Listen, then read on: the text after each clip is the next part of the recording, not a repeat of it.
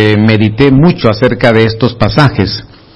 Siempre cuando el Señor habla a nuestros corazones eh, a través de un pensamiento, Él pone algunos, algunas frases o versos en nuestros corazones y ahí me pude eh, sentir un impulso de parte del Señor de seguir escudriñando acerca de estos versos que hemos tocado en otra ocasión, pero que encuentro un ángulo eh, diferente de lo que hemos estudiado. Esta tarde vamos a estudiar con la ayuda del Señor el nuevo pacto de los odres. Esta, este acto que el Señor dejó establecido en su palabra eh, se conoce como un nuevo pacto que el Señor eh, hizo con su iglesia, con su amada iglesia.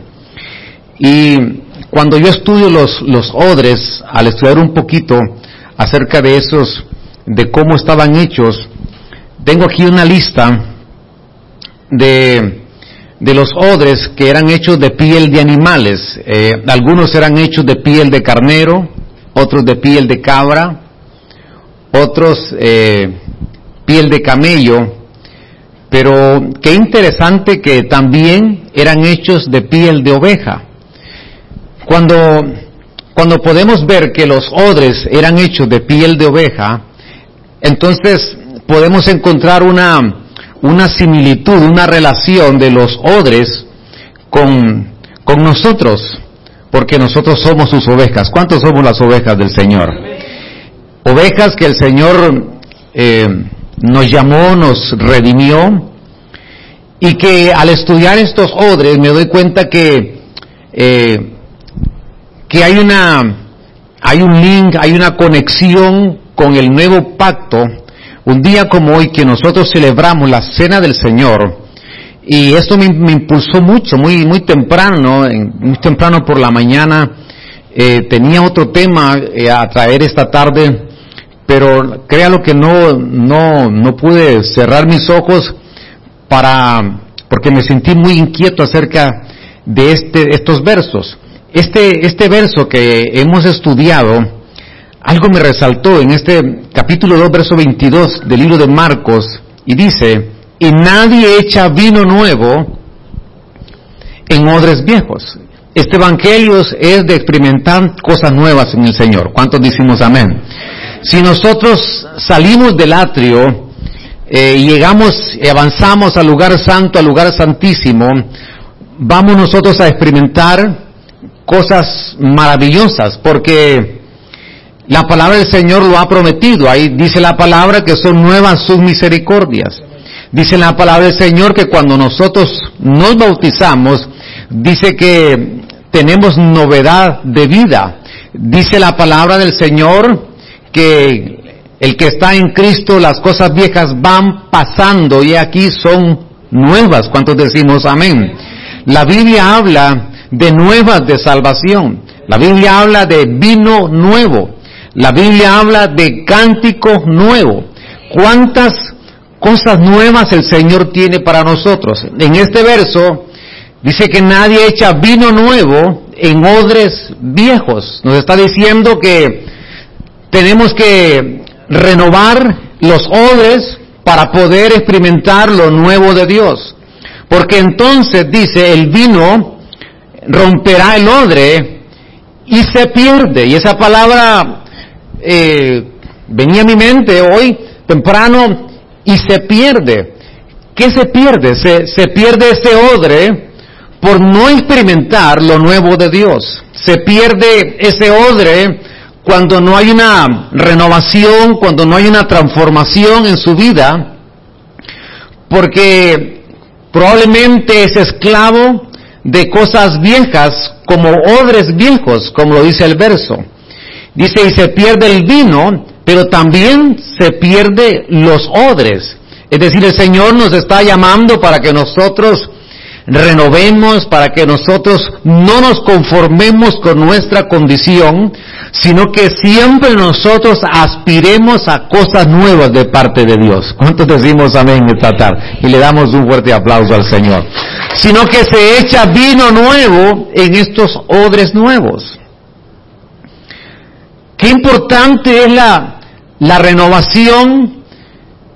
Yo quiero que trasladarlo y llevarlo a algunos pasajes, porque el libro de Jeremías, este profeta, donde un profeta de Dios en el verso 11 le dice a Israel, reposado ha estado Moab desde su juventud, ha estado tranquilo sobre su sedimento, no ha sido vaciado de vasija en vasija, ni ha ido al destierro, por eso, note esto, por eso retiene su sabor y su aroma no ha cambiado. Por tanto, aquí vienen días, cuando la Biblia habla por tanto, es decir, hay que referirnos a lo anterior, el por tanto es por lo que, por lo que menciona antes, he aquí vienen días, declara el Señor, cuando le enviaré a trasvasadores que lo trasvasarán, vaciarán sus vasijas y harán pedazos sus cántaros. ¿Qué significa esta profecía? Lo que significa es, el Señor les está poniendo un ejemplo de una actividad que realizaban con el vino los trasvasadores eran los, tenían una, una, una responsabilidad.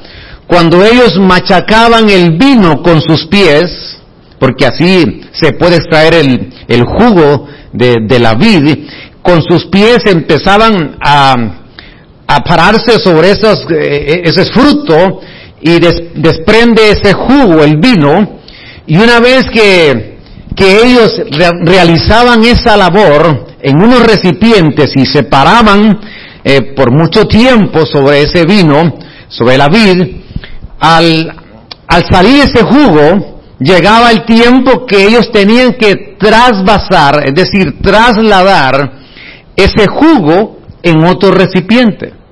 Entonces ellos lo que hacían es que tomaban ese recipiente con los residuos que, que, habían salido de, al exprimir eh, el fruto, y ellos tenían que trasvasar ese líquido, ese, ese, ese vino a otro recipiente.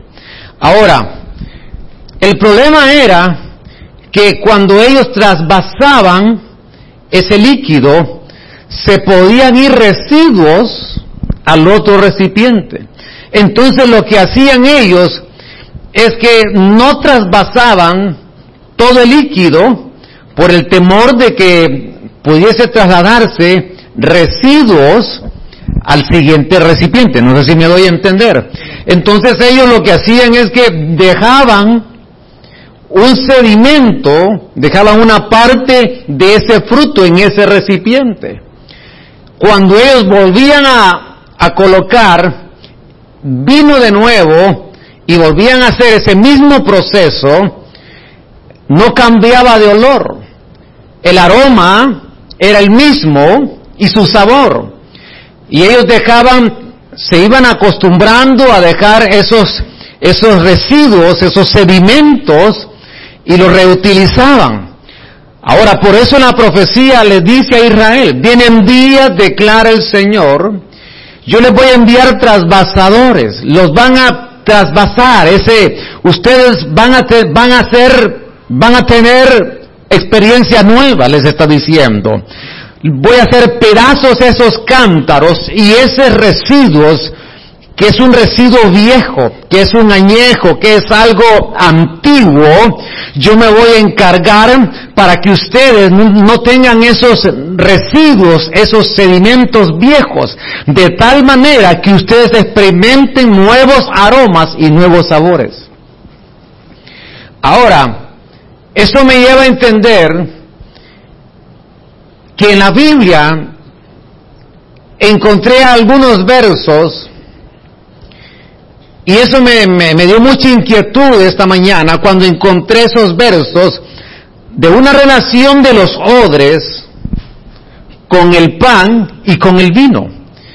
Hoy tenemos una, una mesa aquí preparada esta tarde para que nosotros podamos participar de una ordenanza que es profética, de una ordenanza que el Señor eh, dejó establecido en su palabra y que tiene repercusiones y tiene bendiciones maravillosas para la iglesia del Señor. ¿Cuántos decimos amén? Ahora, usted puede, hoy vamos a participar del pan y del vino, significa que esos odres somos nosotros. Y encuentro versos en la escritura que se refieren, repito, a los odres, pan y vino. Qué interesante. Ahora, aquí hay una, hay una conexión, hay una relación, y por eso el tema de hoy, no sabía ni cómo ponerle al tema, y, decidí ponerle el nuevo pacto de los odres. Porque los odres los encontramos en una, en una relación directa, en, en versos en la escritura, con el pan y con el vino. El pan que representa su cuerpo, el vino que representa su sangre. No cabe duda que hay un nuevo pacto que el Señor estableció para los odres que somos nosotros. Odres que el Señor quiere que nosotros seamos renovados y que no, y que no vivamos del pasado. Porque Marcos 2.22 lo dice, que necesitamos tener odres, esos odres que, que sean nuevos.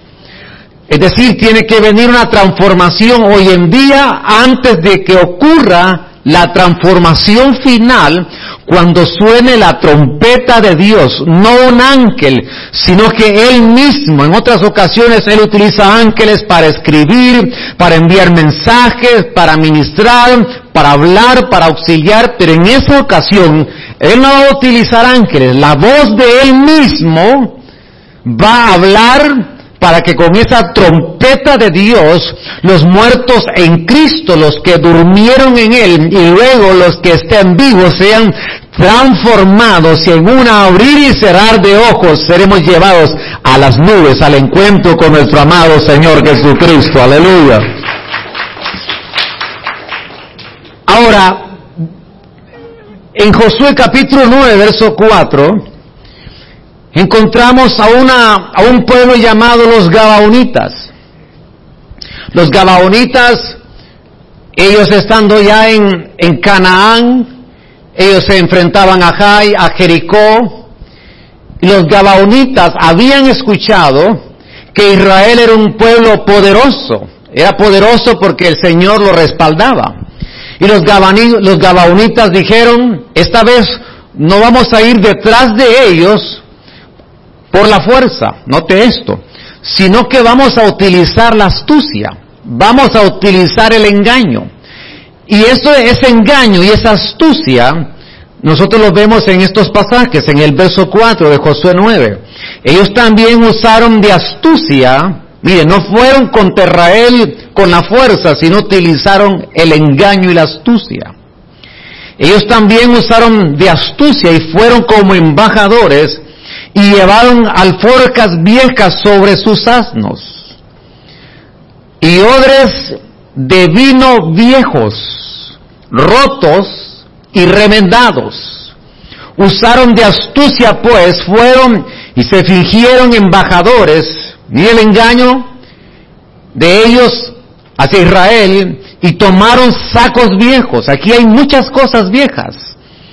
Odres viejos, sacos viejos sobre sus asnos, cueros viejos de vino rotos y remendados, en esa versión dice, en el verso 5 también habla zapatos viejos y recocidos en sus pies, también habla de vestidos viejos sobre sí y, todo el pan, ahora encontramos también o desde vino viejo y encontramos también un pan que traían por el camino que era seco y mojoso. Aquí aparecen cinco cosas que los gabaonitas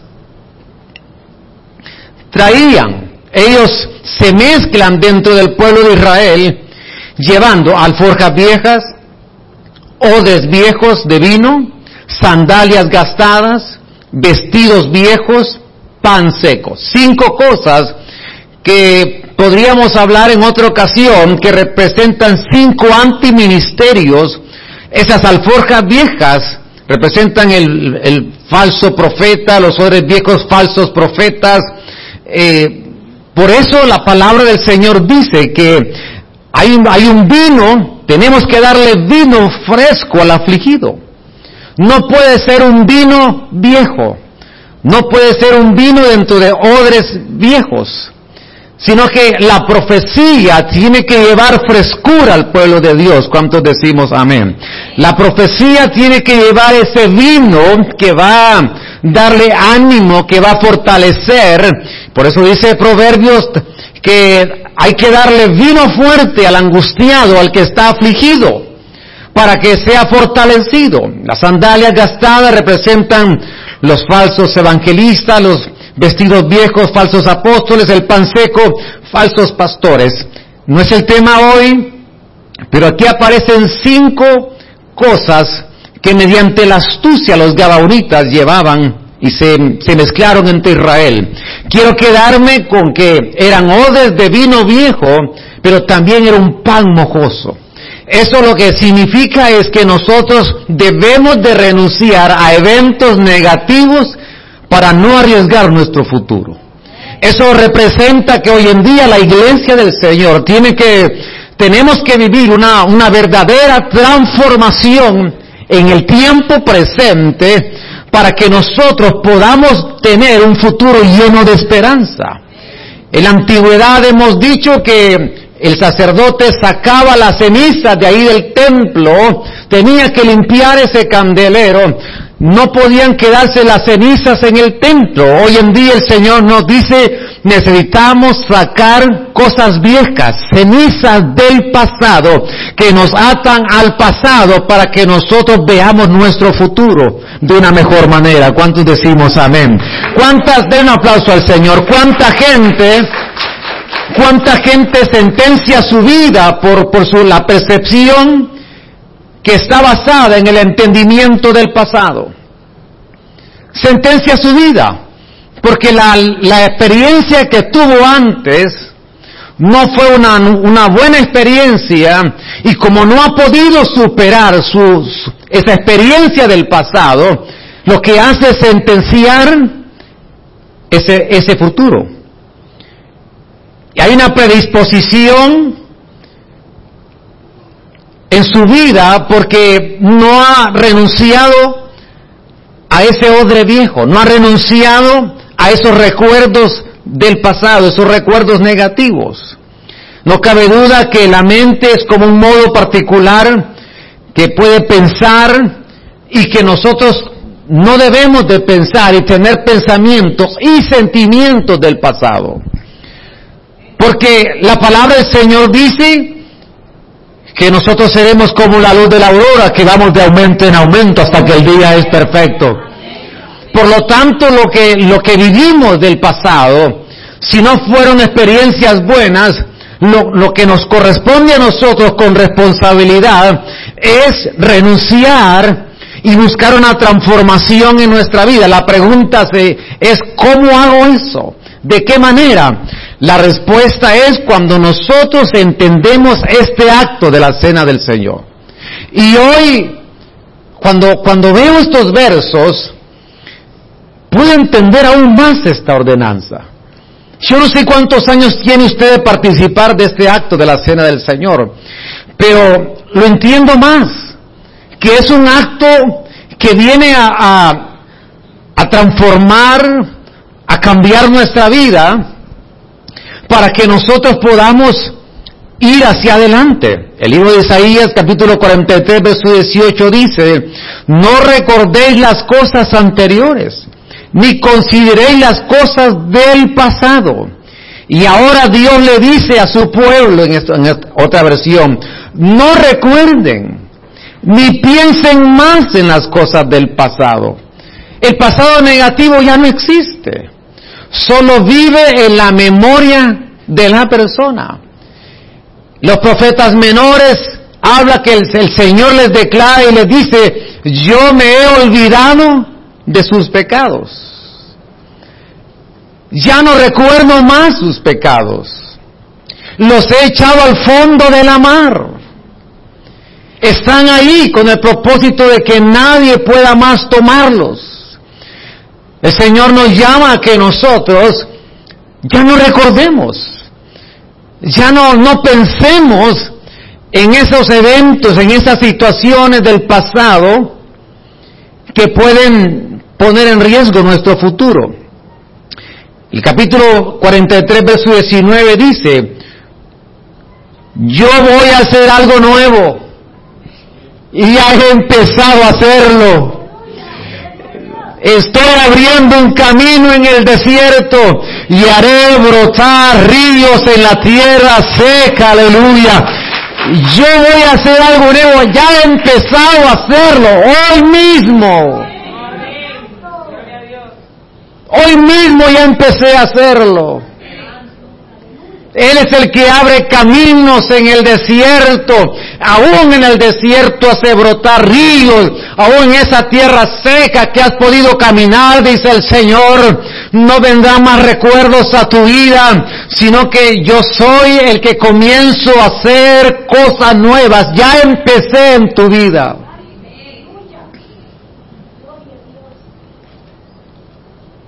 Ahora, quiero darle número uno,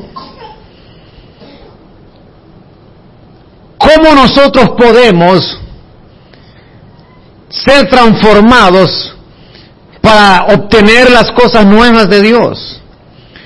Porque en estos versos yo encontré por lo menos cinco ocasiones, probablemente hay más, pero por lo menos cinco ocasiones que encuentro la palabra odre relacionado con el vino y con el pan. Y eso a mí me impactó hoy,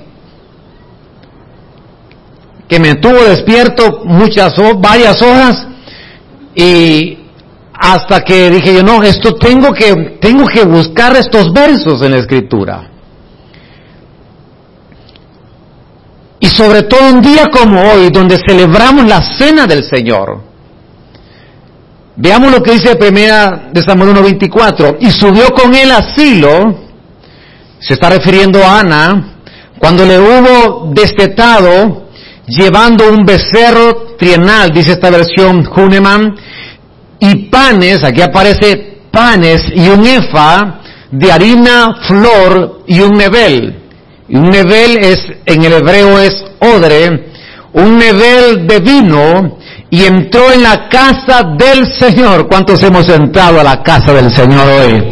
Y hoy hemos entrado a la casa del Señor con una expectativa de poder participar de este acto del pan y del vino. Y Ana entra a la casa del Señor y lleva, lleva pan y lleva vino, lleva ese odre con vino.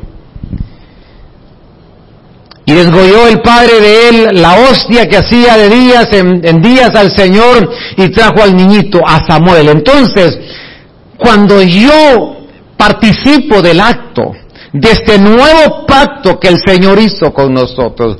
Cuando yo entiendo este acto, que somos odres y que tenemos una relación con el pan y el vino, me traslado a ese tiempo de Ana. Era un tiempo donde Ana pedía y le pedía al Señor tener un hijo.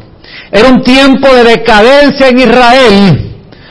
Era un tiempo donde había un vacío Israel hasta que en ese vientre el Señor le permite a Ana tener a un hijo. Y cuando tiene a Samuel, ella va y entra al templo y llevando panes y llevando ese odre de vino. No cabe duda que cuando nosotros participamos de la cena del Señor, lo sabe lo que ocurre es que es el tiempo, ha llegado el momento de obtener lo que hemos estado pidiendo al Señor. Ha llegado el tiempo de obtener lo que hemos estado suplicando al Señor. Esta es la era de la respuesta divina para que esperes algo a favor de tu vida, para que tengas expectativa y Dios te va a convencer hoy de lo que vas a recibir de parte de Él. Expectativa que nos lleva a nosotros a recibir lo que has estado suplicando, clamando, pidiendo al Señor. Vengo a decirte esta tarde que al participar de este acto, lo que has pedido se te va a otorgar. Den una ofrenda de palmas al Señor, aleluya. Lo que hemos estado pidiendo, lo que hemos estado anhelando, lo que quizás aún con lágrimas como Ana, que ahí derramaba su alma, y ahí le, le, clamaba y le suplicaba al Señor hasta que vino su respuesta. Ah, entonces cuando una vez más entiendo más profundamente este acto. Que el Señor cuando yo, yo participo de este acto profético, este recordatorio, cuando lo hacemos en memoria de Él, no cabe duda que el Señor nos dice, ha llegado el momento de obtener lo que has estado pidiendo. Y eso, eso es para los odres de vino, los odres que participan del vino y del pan. ¿Qué tan profundo es este acto? ¿Qué tan glorioso es este acto que nos lleva a obtener aquello que lo hemos deseado y lo hemos anhelado en nuestro corazón. Porque Ana lo anhelaba y Ana significa gracia. Este es el tiempo de la gracia de Dios que desciende sobre esta casa, sobre sus hijos, aleluya, para que nosotros podamos ver la mano poderosa de Dios a favor de nuestras necesidades. Es el tiempo de su respuesta para nosotros. Aleluya. Gloria al Señor. Número dos.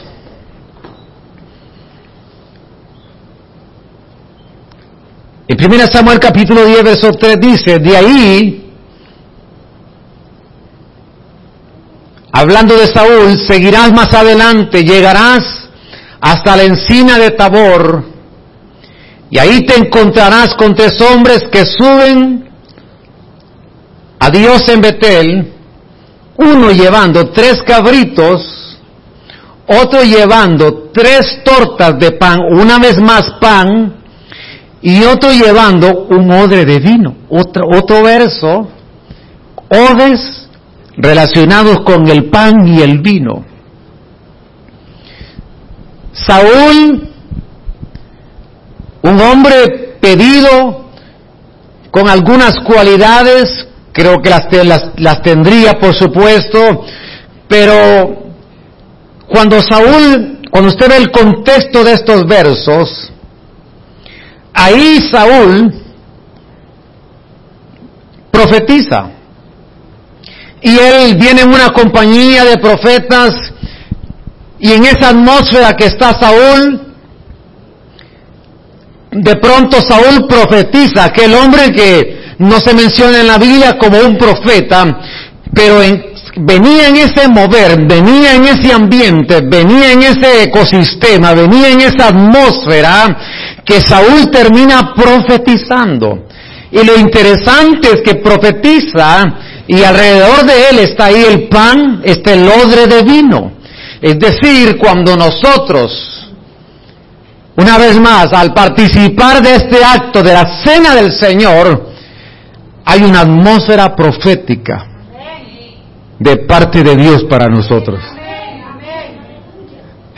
Oiga bien esto, y aún y aquellos que quizás no se daban cuenta que tenían un don de parte de Dios, dice el Señor, ahora yo te habilito a través de este acto para que tú puedas recibir una inspiración porque el profeta lo que hace es que desciende una inspiración de parte de Dios primero oye y después es inspirado por Dios y ahora declara el mensaje de parte de Dios al pueblo del Señor. Hoy en día el Señor está enviando una atmósfera que va a envolver a su iglesia, que vas a oír su voz, que vas a sentirte inspirado por Dios y que vas a hablar de parte de Él y vas a hablar con seguridad, con convicción, vas a encontrar una palabra que viene del corazón de Dios ¿Para qué? Para llevar frescura, un vino fresco, para levantar al caído,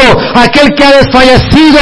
Le vas a llevar una palabra para animarlo, para levantarlo, para darle vida, para cambiar la tristeza en alegría, dice el Señor, aleluya. Hoy es el tiempo de una atmósfera donde el Señor habilita los dones a su iglesia. Dones que necesitan la iglesia del Señor para que la iglesia pueda recibir al, al esposo con esos adornos, porque los dones son esos adornos, son esas joyas para la iglesia del Señor. Hay un vino fresco. Un vino fresco de parte de Dios. Donde te va a venir una inspiración de Dios. Y vas a poder ser usado por Dios. Algo que, te, que no vas a poderlo retener en tu vida. Que, que vas a sentir como un fuego internamente, como dice el profeta, y vas a tener que sacarlo. Pero vas a estar seguro que ese, esa palabra, ese mensaje viene del corazón de Dios.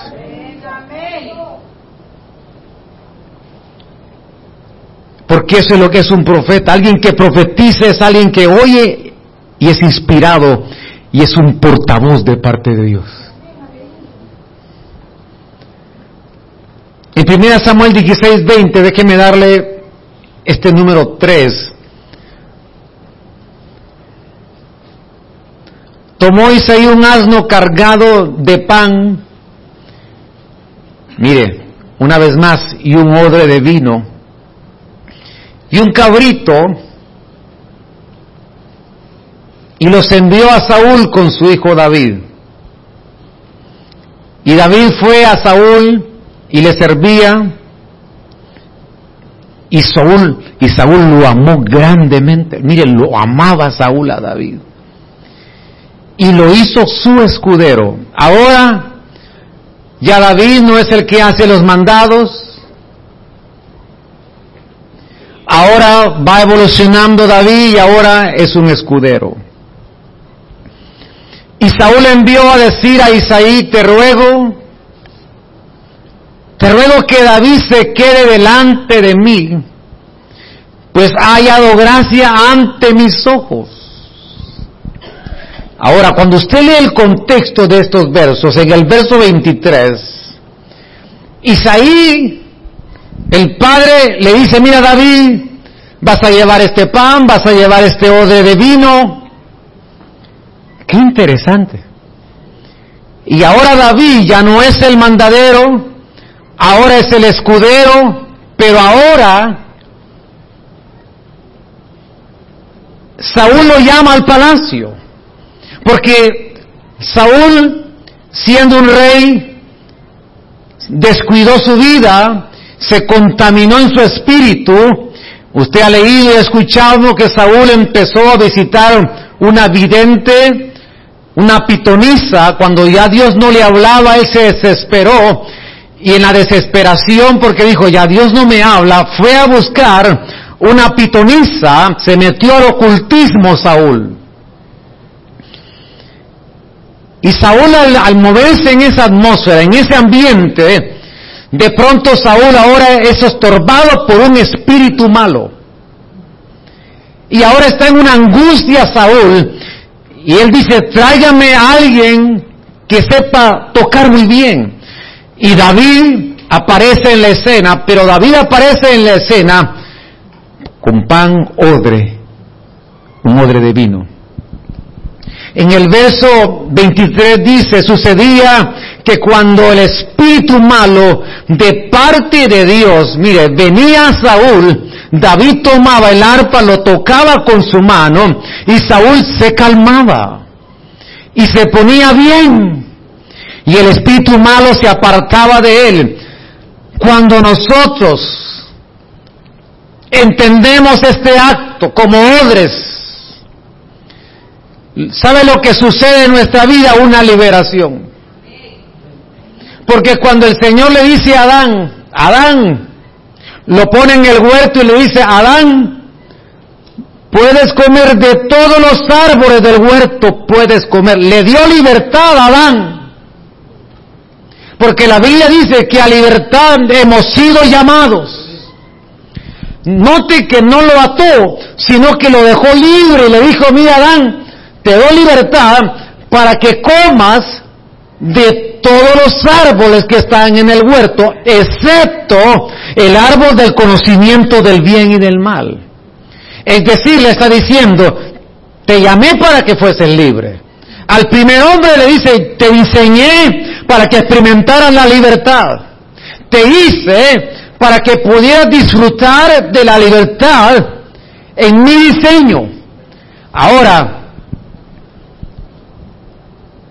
El Señor hoy en día es el mismo y no ha cambiado. Y hoy en día el Señor sigue liberando. El Señor sigue liberando vidas. Hoy en día el Señor quiere que nosotros experimentemos niveles de libertad porque como el Espíritu del Señor está aquí en esta casa, hay libertad en este lugar. Y si hay libertad es porque el Señor quiere que nosotros seamos libres que nosotros experimentemos esos niveles de libertad, probablemente alguien necesita ser libre de una enfermedad que ha estado luchando, que ha estado pidiendo, que ha estado por algún tiempo, eh, quizás con un tipo de angustia y que, sí, que ha meditado y ha dicho, ¿cuándo será ese momento?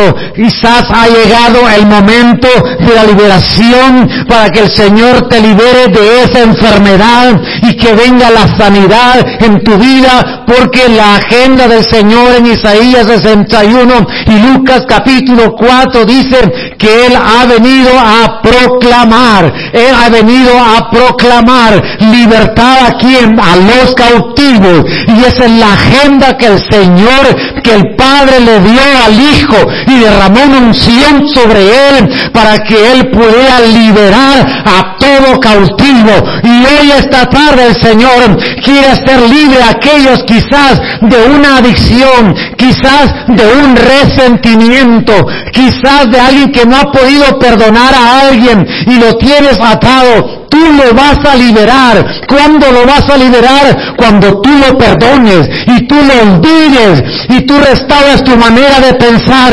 Entonces vamos a experimentar la libertad del Señor en nuestra vida. Libres de pobreza, libres de enfermedad, libres de resentimiento, libres del pasado. Esos sentimientos que lo estás alimentando, resentimientos, ya no los volverás a tener en tu vida. Lo vas a olvidar no te vas a acordar de ellos, no vas a retenerlos, dice el profeta, porque yo soy el Dios que te llamé, aleluya. Una liberación en nuestra vida. Una libertad que el Señor nos llama, porque cuánta gente necesita ser libre de un resentimiento.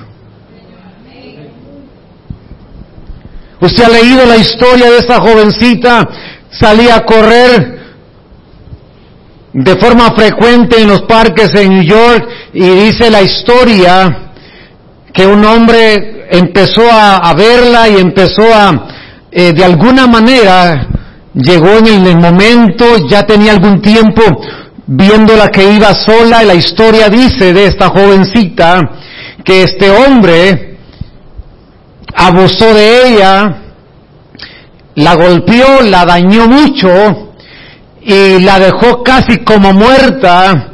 Y la historia dice que esta jovencita cuando él la daba por muerta y la dejó tirada y de pronto ella no estaba muerta, sí muy golpeada, muy dañada, se levanta como puede, llega hasta una carretera. Y cuando llega a la carretera ella esperando que alguien la auxiliara. Y cuando hace una señal de un carro y el carro se detiene y era la misma persona que había abusado de ella y que la había golpeado.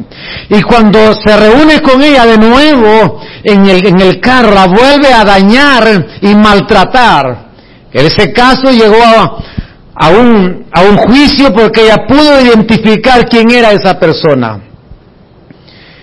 Y cuando está en el juicio, la juez que era una mujer, se imagina usted una mujer de juez, escuchando el caso y le dice a ella, ¿qué tienes que decir con respecto a este hombre? Y ella dijo, lo perdono. Y ella dijo, un poco indignada, ¿cómo es posible que lo vas a perdonar si casi te mata? Mira cómo, cómo quedaste, cómo está tu vida.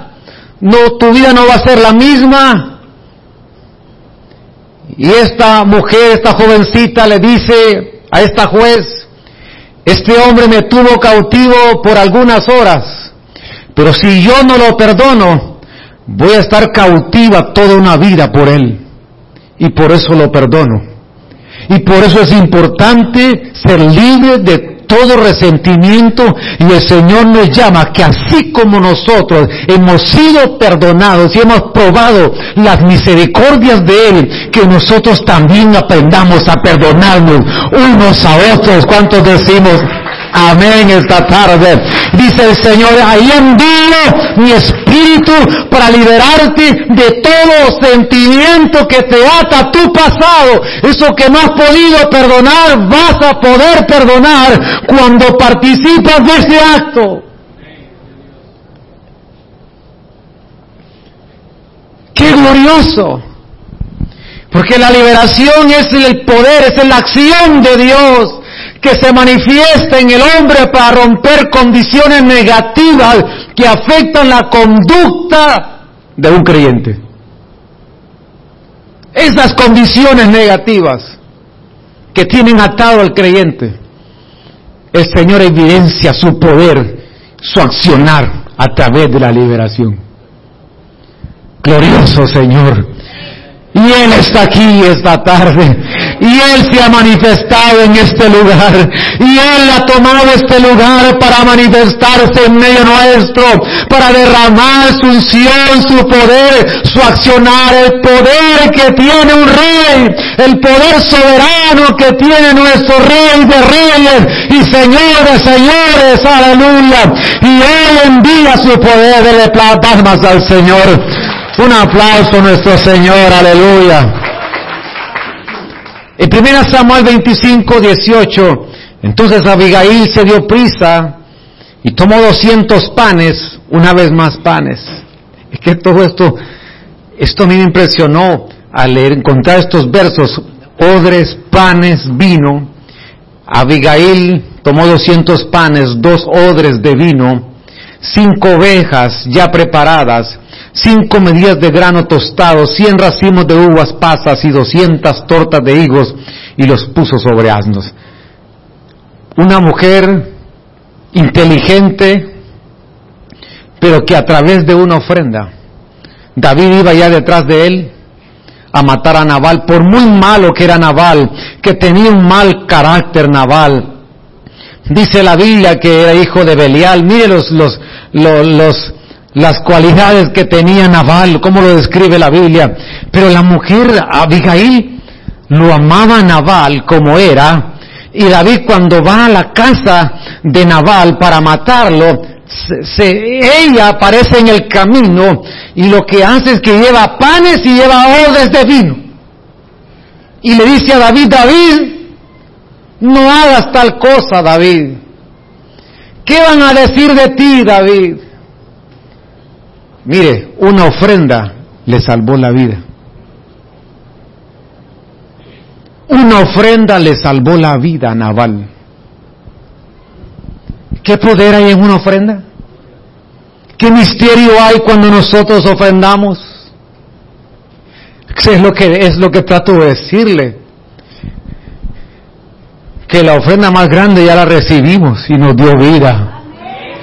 Y hoy recordamos este acto, hacemos memoria de su sacrificio, que nadie, nadie dio la vida por ti, por mí, nadie ofreció tal sacrificio. Es más, cada vez que él habló de la muerte, habló también de su resurrección, porque ahí murió, ahí perdonando, pero resucitó bendiciendo. Cuando nosotros participamos de este acto, somos bendecidos. ¿Y sabes cuál es la bendición?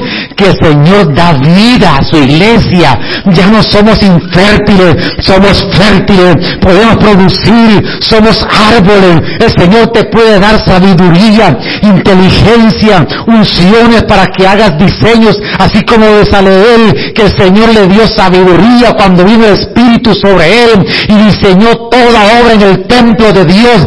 Te pregunto, ¿quién le dio esa sabiduría, inteligencia, ese arte, ese diseño a Besaleel? Fue el Espíritu de Dios que lo habilitó para hacer cosas que antes no podía hacer. Y hoy el Señor derrama de su vida sobre su iglesia. Hoy la iglesia del Señor tiene vida, la vida del Padre. Y no moriremos, sino contaremos las maravillas de Dios en nosotros. Aleluya. Y cuando nos reunimos, ahí Él envía vida a favor de su iglesia, a favor de su pueblo. ¿Qué es lo que con más, con, con más deleite entiendo este acto yo? Es que el Señor me lo tuvo que dar hoy esto. Hoy en este día. Porque cuánta gente quiere evitar la muerte. Es que hay una forma. A través del árbol de vida que es Cristo. Él es el pan vivo. El pan de vida. Que nos da vida. Que nos hace inmortales y tener vida eterna. Y vida abundante. Número 5.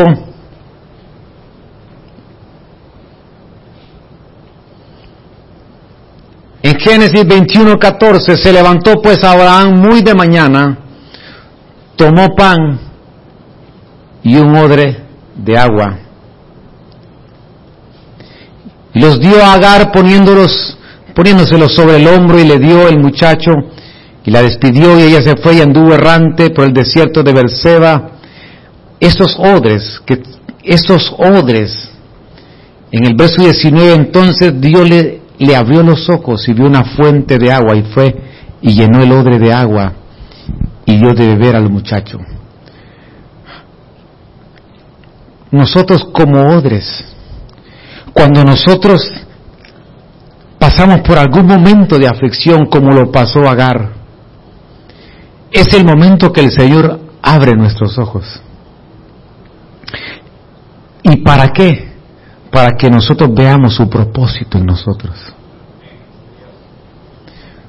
Porque en el momento que Agar está a punto de desfallecer y ver a su hijo morir en el medio del desierto, en medio de la nada, ahí el Señor le abre los ojos.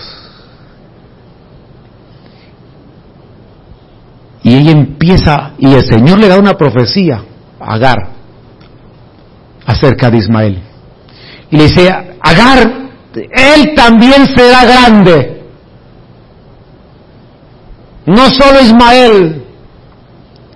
Y le profetiza acerca de su hijo, le envía ese ángel. Y ahí está esa vida como un odre. Y de pronto ese odre abre los ojos. Y ahora empieza a ver y a visualizar su futuro. Cuando nosotros participamos de este acto, nuestros ojos se abren. Y empiezas a visualizar tu futuro. Ya no vas a ver atrás. Ya no vas a vivir del pasado. Ya no te vas a lamentar por lo que te hicieron sino que ahora el Señor va a hacer un milagro en tus ojos, que vas a poder ver tu futuro, vas a poder visualizar lo que tú quieres obtener de parte de Dios, vas a poder ver lo que tú quieres tener de Dios para tu vida. Vas a poder ver, vas a poder visualizar la esperanza, el propósito de Dios que Él ya estableció antes de la fundación del mundo en tu vida.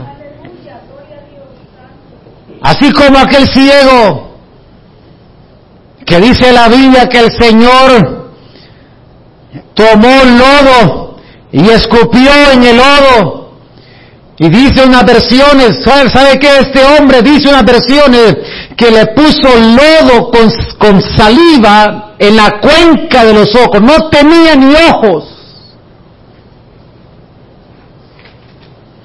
Ni ojos tenía. ¿Y pero por qué, por qué agarró, por qué agarró ese lodo y escupió? Porque se ha comprobado que en la saliva va información genética de ADN.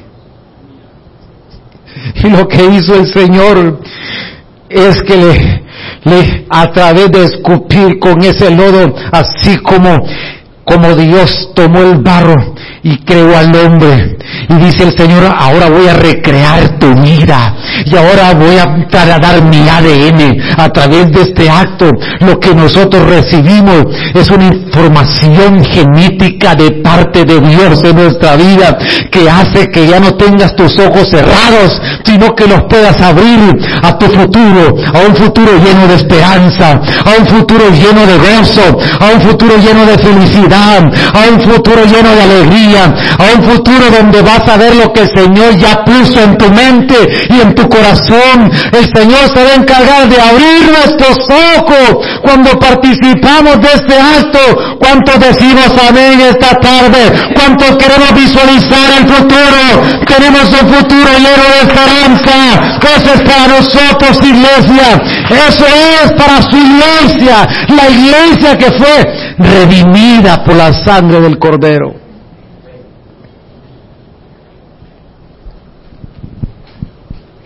Qué precioso acto. Qué maravilloso y qué poderoso y qué misterio hay en este acto.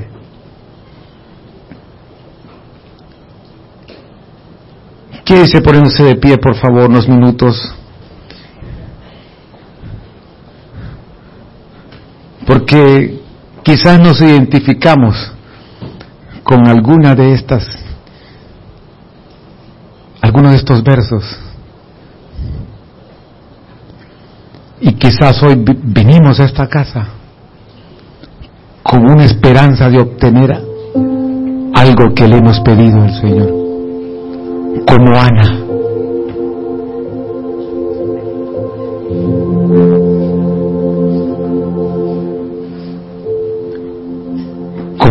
Que entró a la casa del Señor.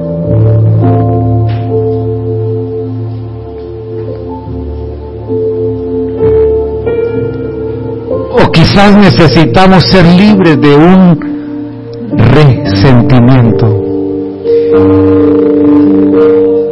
Y quizás tenía razón porque fue algo injusto, sí. El Señor nos da la oportunidad hoy, al participar de este acto, de ser libres.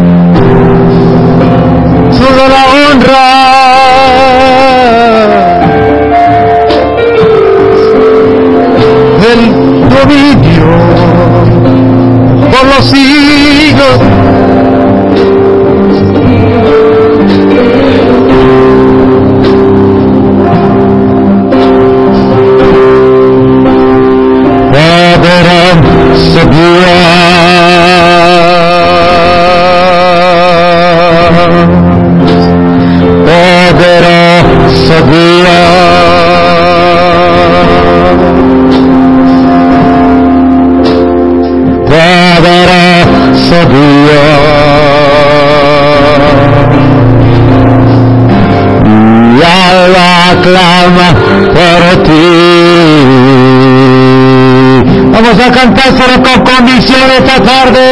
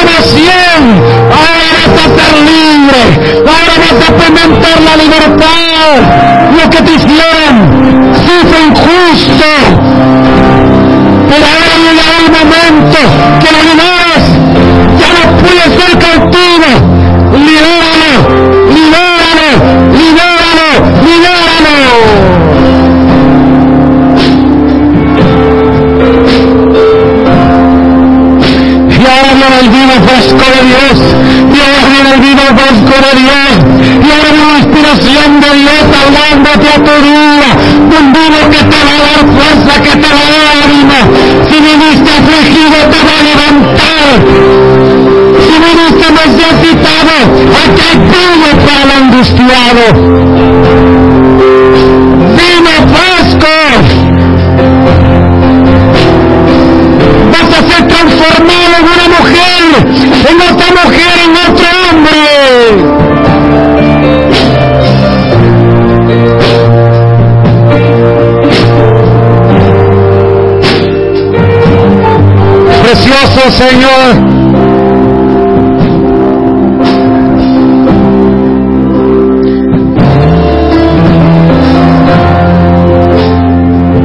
Cristo, Señor, vamos a participar de este acto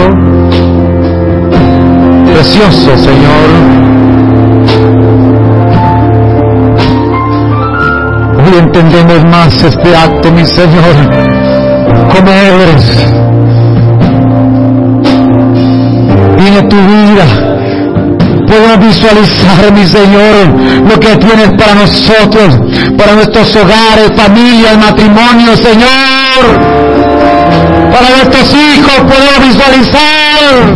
Hoy se abren nuestros ojos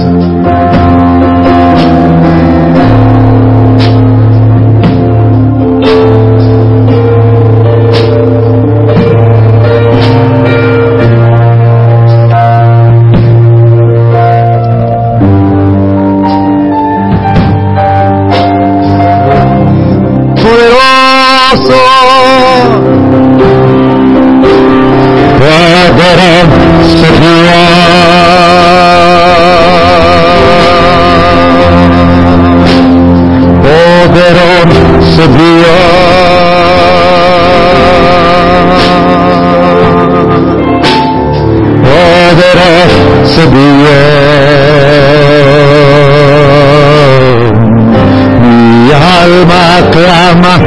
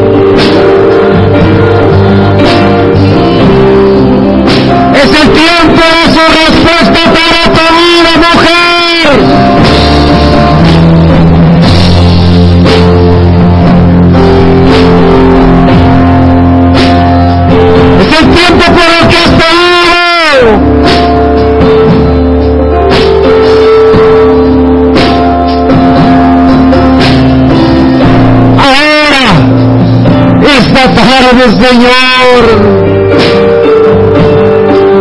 Bendito Padre, bendito Señor.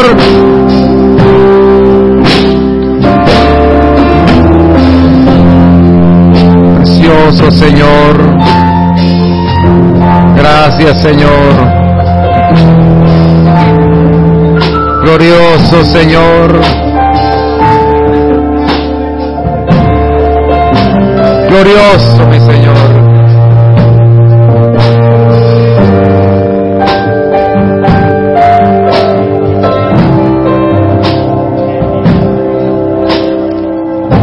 Gracias Señor.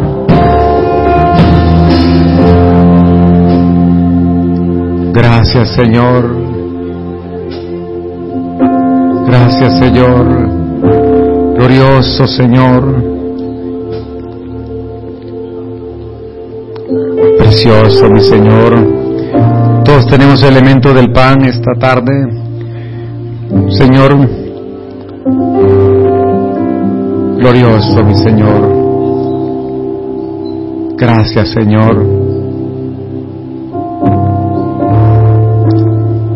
este acto. Gracias, Señor. Este pan.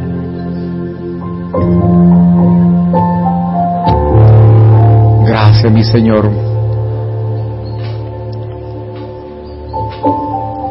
Una vez más, hacemos memoria, mi Señor, de tu sacrificio. Este pan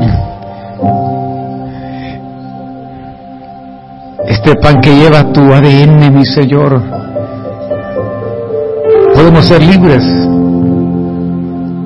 de enfermedades, mi Señor, de todo quebrantamiento, Señor. Gracias porque hemos sido perdonados y justificados por ti, solo por tu gracia y por tu amor. Comamos juntos del pan.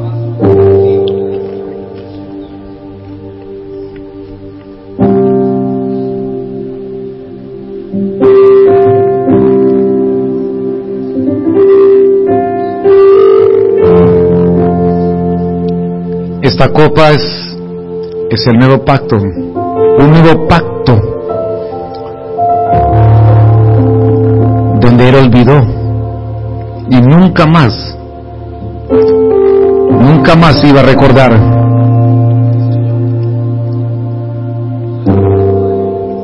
nuestros pecados. El salmista dice, ¿qué haríamos si tú tuvieras memoria de nuestros pecados, registros? Borró todo registro. Los borró. Gracias, mi Señor, por tu amor, por tu perdón. Veamos juntos de la copa.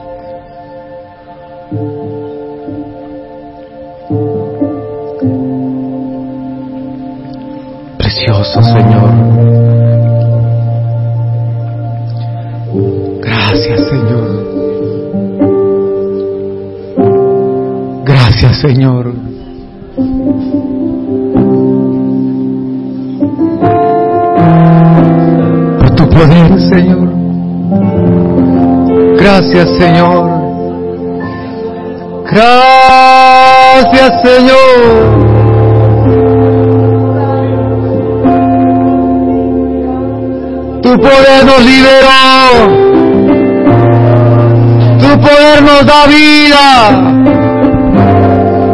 tu poder nos abre los ojos, Señor.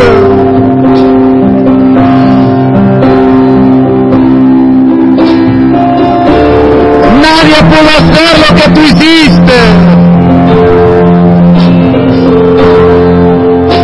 Todos nos llevaban a ver hacia atrás, pero tú nos llevas a ver hacia adelante.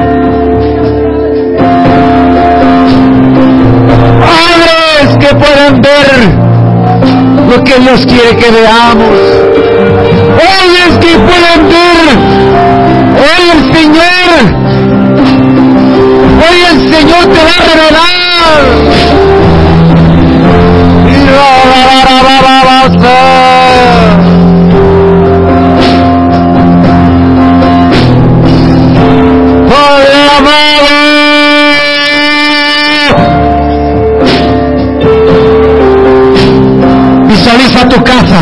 Visualiza a tus hijos, visualiza tu hogar, tu matrimonio, tu vida misma. Visualicemos en esta casa, veamos del futuro, lo que Dios tiene para nosotros. Hoy Él abre nuestros ojos y pone su ADN. Ya no vas a ver tu fracaso, ya no vas a ver tu dolor, ya no vas a ver tu pasado, ya no lo vas a ver.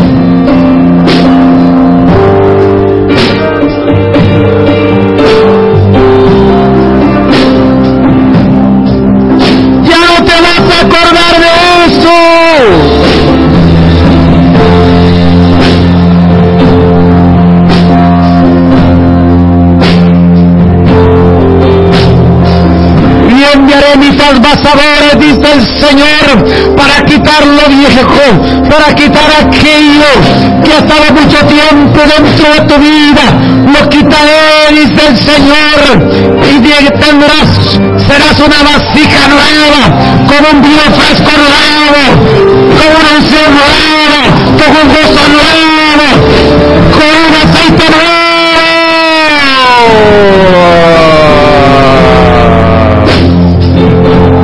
El vino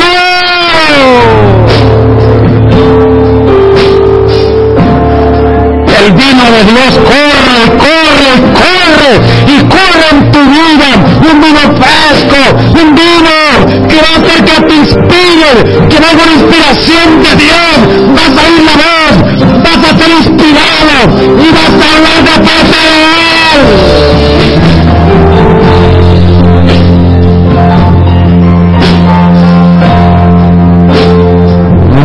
fresco, vino fresco. Ese es el vino de Dios de esta tarde para nosotros.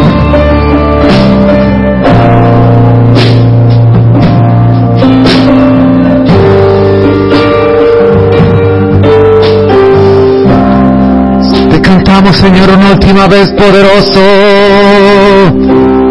Poderoso Dios.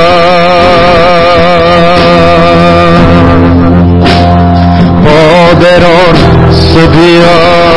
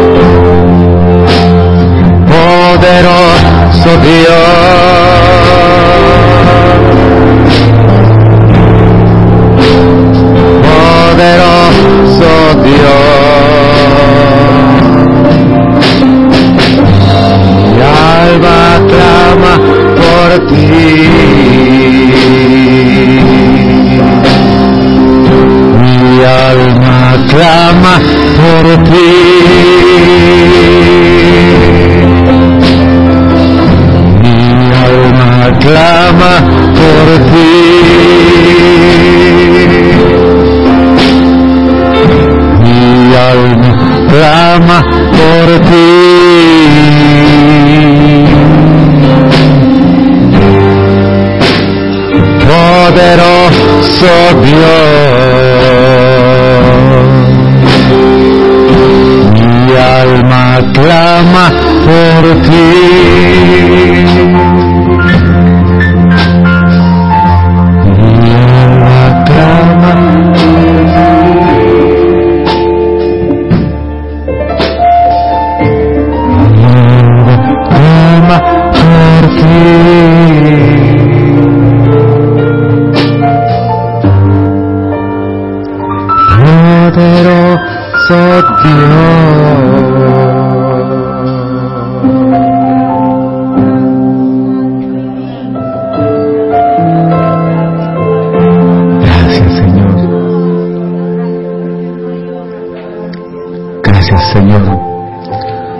Palabras de gratitud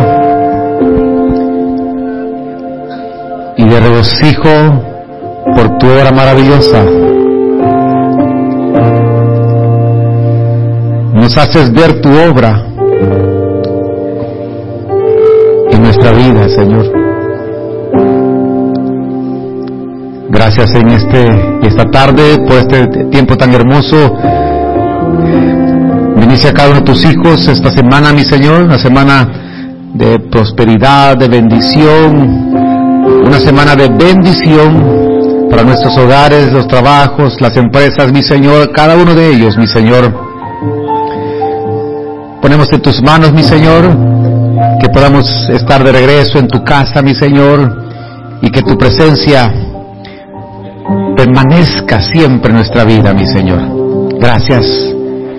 Gracias, Señor. Gracias. Gracias, Padre. Gracias, Hijo.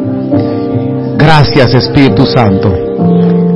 Amén. Y el pueblo de Dios dice, amén. Te damos gracias, Señor. Que el Señor les bendiga a todos, amados. Quiero recordarles si hay personas, hermanos que quieren abrir su casa para discipulados. Eh, hable conmigo, por favor. Eh, si tiene alguna familia que puede visitar su casa y se le puede discipular también, eh, acérquese para que podamos organizar esos discipulados también.